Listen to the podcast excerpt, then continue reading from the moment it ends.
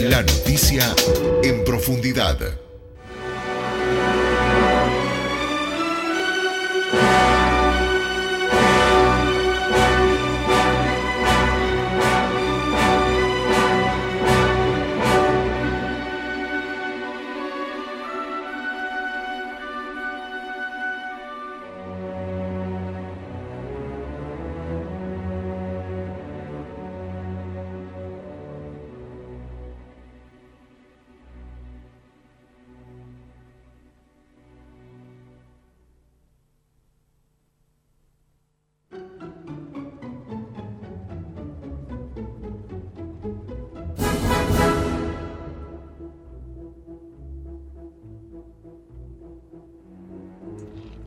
Lo que estamos escuchando, para aquellos que tengan sus oídos sensibles, seguramente lo hayan descubierto, es el lago de los cisnes. Yo la, la invoqué de una, ¿eh? Sí, la verdad que no, no titubeaste, te felicito. Gracias. Yo pregunté qué partido era este.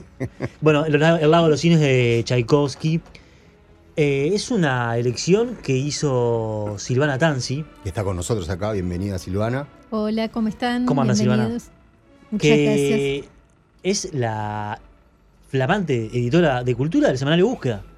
Desde este 2022, Silvana Tanzi ocupa este nuevo rol, porque no sé si saben, las páginas de búsqueda tienen mucha cultura para que vayan a consultar.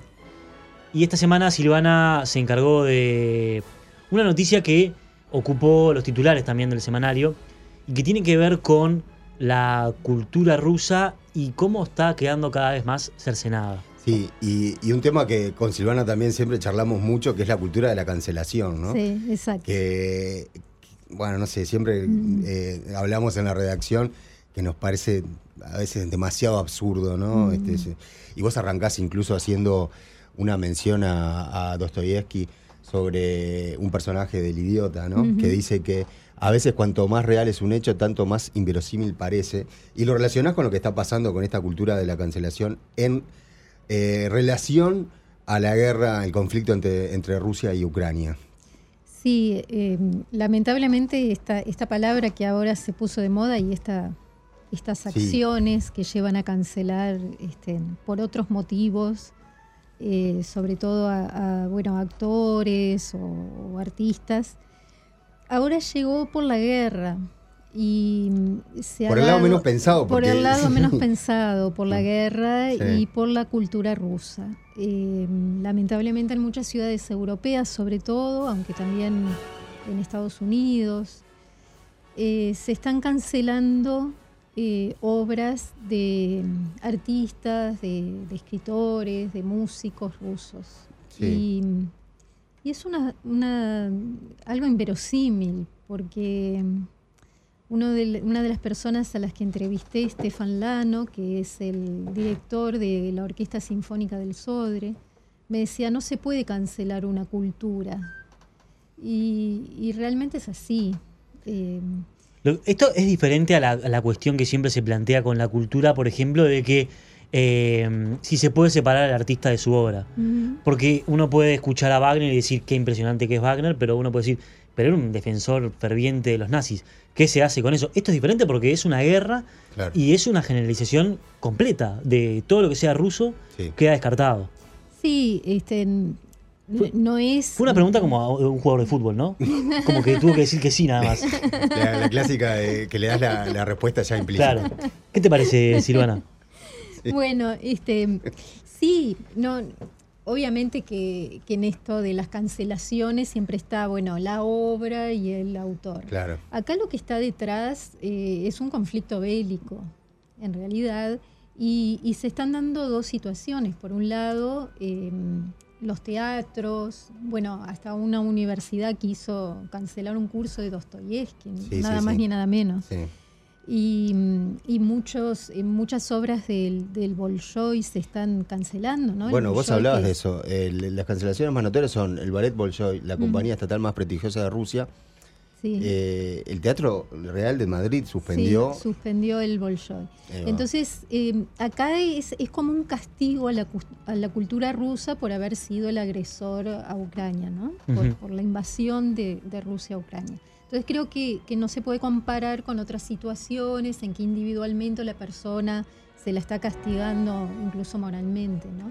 Acá es una, una sí, es algo más generalizado por, por ser ruso, por ser de la cultura rusa. En, en la nota mencionás algunos ejemplos, recién dijiste el del Bolshoi, pero Sí. ¿cuáles otros eh, Bueno, este, viste? está, yo no sé si ustedes conocen, hay una película muy emblemática que se llama Solaris Sí. y que es de Andrés eh, Tarkovsky, Sí. que es un director ruso eh, que fue muy perseguido en, en la ex URSS.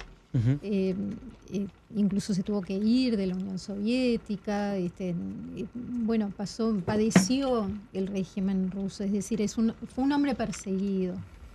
Y sus películas son muy emblemáticas, no tienen nada que ver con, yo diría, no tienen nada que ver con la política y sí lo tienen, porque son obras muy filosóficas, como lo es Solaris. ¿De qué año es Solaris? Y mm, Solaris es del 72. Ah, bien, por eso me sonó. 1972. Ok. Hay una, una versión Mm. norteamericana que yo no vi, pero este, que nueva. trabaja George Clooney, que es Esa, del entonces. 2002. Ah, claro, por eso me la que- confundí con. con- sí, sí. que no tiene mucho que No ver, con, mucho que ver, ok. con la de este, con la rusa. Sí. Y bueno, y, y la Filmoteca de Andalucía decidió bajar esta versión rusa y poner la versión norteamericana. No, pero es claro. Son, son situaciones bastante absurdas, eh, porque si algo tiene la cultura es, es que une, une a los pueblos, ¿no? Recién escuchábamos el lago de los cisnes Mm. y es, eh, hayamos visto o no el ballet, es, es una música que nos pertenece, porque está, la, la tenemos como en nuestra, en nuestra cultura, viene de, de nuestros ancestros, y es rusa, pero es mundial. Totalmente. Y es algo que nos emociona, que, que crea, que crea un acercamiento. Y justamente esto es lo que se está, bueno, cancelando Mm. y, y realmente es absurdo, es una lástima. Y Silvana, vos fuiste a consultar qué pasa acá, qué pasa en. Uruguay. Hablaste con la directora del, del Sodre, con Mariana Enricheta. Con la De- directora del de- ballet, del ballet del Sodre. Ballet Nacional del Sodre, Sí. sí. ella me decía una cosa que es bastante obvia. Si, si sacamos el, el ballet ruso, nos quedamos sin programación. Claro. porque ahora, por ejemplo, en abril van a dar este un ballet que se llama Pájaro de Fuego con de Stravinsky, después viene otro que es Raimonda, también ruso, después El Lago de los Cisnes. O sea, en este año hay tres ballet rusos y, y, bueno, y es algo obvio. Y que eso no- nos que no- obliga a estar en contra de esta cultura de la cancelación. en contra y ella además dice que no, está bueno, obviamente Claro. que está en contra de la cancelación. No, está bien, pero se tiene una argumentación más allá de que, bueno, que está y formada. además están los cuerpos Sí. de baile, tanto de los ballets como de las orquestas, son internacionales. Eh, es decir, y ella lo vivió en, en Nueva York cuando, cuando estuvo en el ballet de Nueva York. Y ella me decía, éramos muchísimos extranjeros. Entonces se forma como una comunidad solidaria, de Sí. tolerancia, eh, mediante la música, el arte, la belleza. Y eso es lo que, bueno, que se está quebrando de alguna forma. Hubo, también renunció, por ejemplo, el, el director del Bolshoi en Rusia, porque lo obligaban a pronunciarse. Eso es increíble Y- que esté pasando en la guerra, que obligan Claro. a artistas ¿De qué lado estás? de Claro. qué lado estás, a ver si seguís actuando o no. Mm. En, y para los rusos es difícil porque luego tienen que volver a, a la madre patria, ¿no? Claro. Y tienen que volver con una declaración de, de guerra que capaz que no los pone en una situación muy cómoda, aunque en sus foros internos pueden estar o no estar de acuerdo con la guerra. Sí, es un signo Mm. de esta época, ¿no? De decir, Sí. bueno, tenés que de pronunciarte. Claro. Y, si no sos y- un tibio o quedás en el medio. Claro, y para estos directores que, que además tienen elencos, como decíamos recién, ¿no? Este, internacionales, que, que dirigen de repente el ballet de otro país, como este, el director del Bolshoi que dirigía en Toulouse y lo obligaban, bueno, si estás en Toulouse no puedes estar en el Bolshoi, bueno, y al final renunció y, y, de- y renunciaron cantidad de, de bailarines, muchos brasileros que, eran del Bolshoi. Eh, entonces es como, como se está dando algo incomprensible, lo que me decía Richetto, se está eh, ahí sí castigando a los coreógrafos, a los directores, a los bailarines Claro. por algo, una decisión de, de la guerra que, que Y- deciden pocos, ¿no? Claro. La situación es la que es, eh, cada uno podrá hacer lo que quiera hacer desde su lugar. Me pregunto si no podría salir beneficiado en algún lugar Uruguay con su ballet, poder recibir a bailarines de diferentes partes del mundo, Mm. especialmente Rusia, que no tengan un lugar donde ejercer o donde mostrar sus artes. ¿Existe esa posibilidad? Supongo que sí, que esa posibilidad siempre existe. De hecho, el ballet mm, de uruguayo ha recibido este, a muchísimos bailarines de, de distintas partes del mundo. No sé si esta situación en especial se dará. Son, son cuerpos de baile que lo- los bailarines del Bolshoi son muy cotizados, Claro. ¿no? Este es un- uno de los ballets principales del mundo, si no es el principal.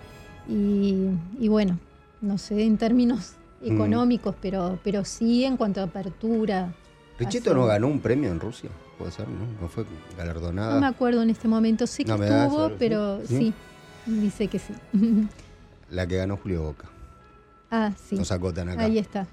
Este, bueno, también hablaste con, que eso creo que es interesante, que también Mm. forma parte de la cobertura que, que hiciste sobre este tema, nada menos que con el embajador eh, ruso en Uruguay, que se llama, ya te digo, tiene un nombre ruso, Sí, Andrei Budaev. Budaev. Sí, en realidad me envié un mail Sí. eh, al embajador ruso en Uruguay y la respuesta que obtuve después de dos días fue de la embajada. Ah, ok. Eh, fue una, una respuesta oficial. La respuesta oficial. Obviamente que está involucrado Por el supuesto, embajador, hablar, pero, claro. pero no firma la respuesta del embajador directamente. Y bueno, fue una respuesta de muy contundente, muy, Sí, muy, muy- patriótica. Muy aire- punto- aireada, ¿no? Airada. Sí, este, claro. de- de- de- con con- con- con ¿Qué- qué fue tanta cancelación, Eso. con la rusofobia. claro, él dice que... ¿Qué fue lo que preguntaste eh, concretamente? Bueno, yo eh, primero quería la opinión, a ver qué, qué les parecía esta situación de, de Sí. cancelaciones de, de obras de artistas rusos. Y por otra parte, bueno, en cuanto a, a los que están en Rusia, ¿no? El director del Bolshoi, el prim- la primera compañía estatal de Rusia, el- renuncia el director, ¿no? Sobre eso no se No se pronunció. Eh, no, no fue, yo le ofrecía una entrevista telefónica, no fue, fue una respuesta por mail y demasiado contundente como para repreguntar. Además llegó Claro. el miércoles medio Claro. tarde. Pero mm, no se pronunció con respecto al director del, del Bolshoi, pero sí con respecto a, la- a lo que llama la rusofobia, eh, es decir, un rechazo generalizado, él le dice en el occidente colectivo. Claro. Eh, es decir, todo Occidente estaría en contra de Rusia y Y que ataca. al- aprovecha en este momento para sacar a relucir esa rusofobia que estaba latente quizás. Ahí está. desde Dice hace que sí, años. que hay muchos niños en las escuelas occidentales que como tienen origen ruso los rechazan, universitarios. Eh, no, no tenemos cómo comprobar eso. Mm. Puede, puede ser que algo de eso suceda, no, no lo sabemos. Eh, pero dice cosas que, bueno, que, que a uno, más allá de que pueda tener razón en cuanto a, a- a esta situación cultural que se está dando, habla de, este, dice al final, tales Sí. actuaciones y Sí. trato a la gente rusa no corresponden a los valores democráticos y humanos que se declaran en el occidente colectivo y desenmascaran su verdadera esencia. Sí, se puso Sí. este, muy profundo al final. Sí, y además este en que un país, bueno, que está invadiendo a otro, que, que está promoviendo la guerra, diga, eh, se ponga en esta postura es, es bastante Llamativo, por lo pronto. llamativo. Sí. Bien, muy bien. Eh, esa es la nota de esta semana de las cancelaciones rusas, que es un tema que venimos hablando hace tiempo. Recuerdo que hemos hablado también de las cancelaciones en los cuentos de hadas o los Mm. cambios. Bueno, Sí. Silvana se ha, se ha encargado de hacer varias notas al respecto y, y sí, forma parte de esta... Pero como decías al, al inicio, esto tiene otro marco que es, es bastante más absurdo porque, es, Y- porque involucra a todo un país y que no tiene nada que ver con la guerra. No, y además se está involucrando a obras clásicas. Exacto. Obviamente el, el- el profesor que iba a dar el curso este de Dostoyevsky, Mm. que, que querían cancelar en la Universidad de Milán, eh, él se preguntaba, bueno, eh, ¿tienen culpa los, los autores rusos? ¿Tienen- Claro. Incluso un ruso muerto, Bueno, está- un ruso es muerto culpable que- de algo. Y- y eso, es eh, con la cultura de la cancelación. No sé si ustedes tienen una opinión formada, pero habla mucho más el cancelador de una actitud totalitaria Mm. Sí, sí. de aquel que quiere consumir a Dostoyevsky tranquilo en la casa. Mm. Sí, sí. Sí, en- también se mezcla, por ejemplo, en este caso, la, la decana, creo que fue de esta Universidad de Milán, después dio marcha atrás porque tuvo muchas críticas y lo, lo que argumentaba es que mm, temía una gran polémica o, o situaciones de violencia en ese curso porque era sobre Dostoyevsky.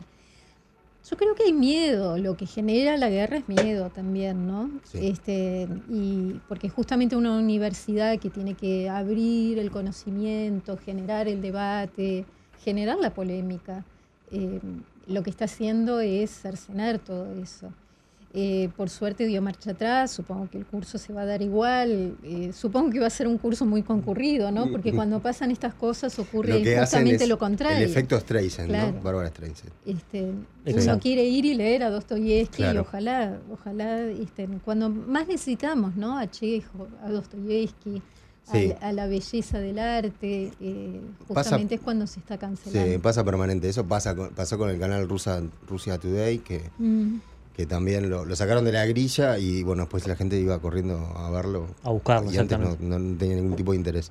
claro. Eh, esta es una de las notas de las que sale en el semanario Búsqueda en las páginas culturales y me imagino, Silvana, que ya estás preparando todo para el próximo número. sí, así es. ¿Se puede adelantar algo?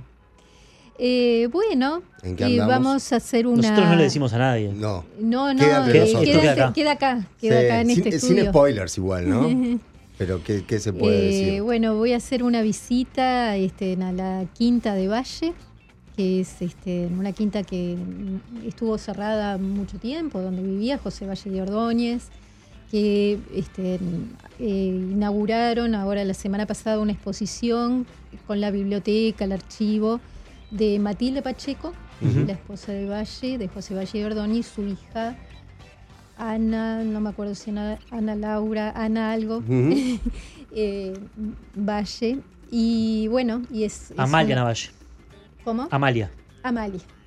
Amalia Valle. Y bueno, y es. Este, vamos a hacer un recorrido por allí.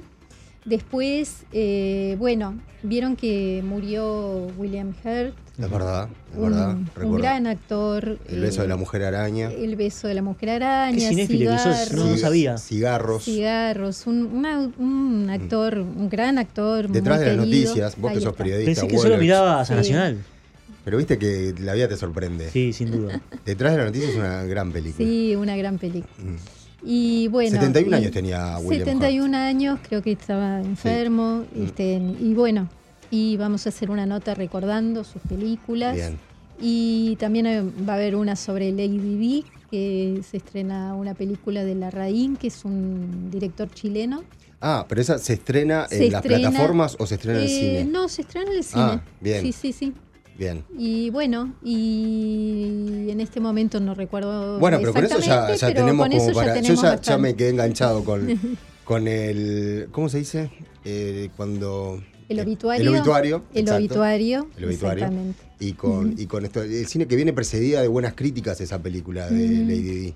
Sí, sí, creo que sí. Es un director importante que se ha metido mucho en, en, el, en Norteamérica, Sí. ¿no? Este, Chileno. El chileno. Sí, así es. Mm, Nos tenemos que ir. Nos tenemos que ir. Gracias, Silvana. Eh, ¿Cómo la pasaste? Que es una pregunta que, perdón, me, apropiación cultural. No. No, no, me, me Era- era ¿Podemos, tuya, vol- ¿podemos Woloch. traerla de nuevo? No, sí, sí. ¿cómo- ¿Qué tal cómo pasaste? ¿Cómo, ¿no? ¿Te acordás? cómo pasaste, Silvana? Pasé espléndido. Por con esta vista con que, esta vista que te regalamos. Sí, Gracias la verdad por a- que es envidiable Sí. tener esta vista para trabajar.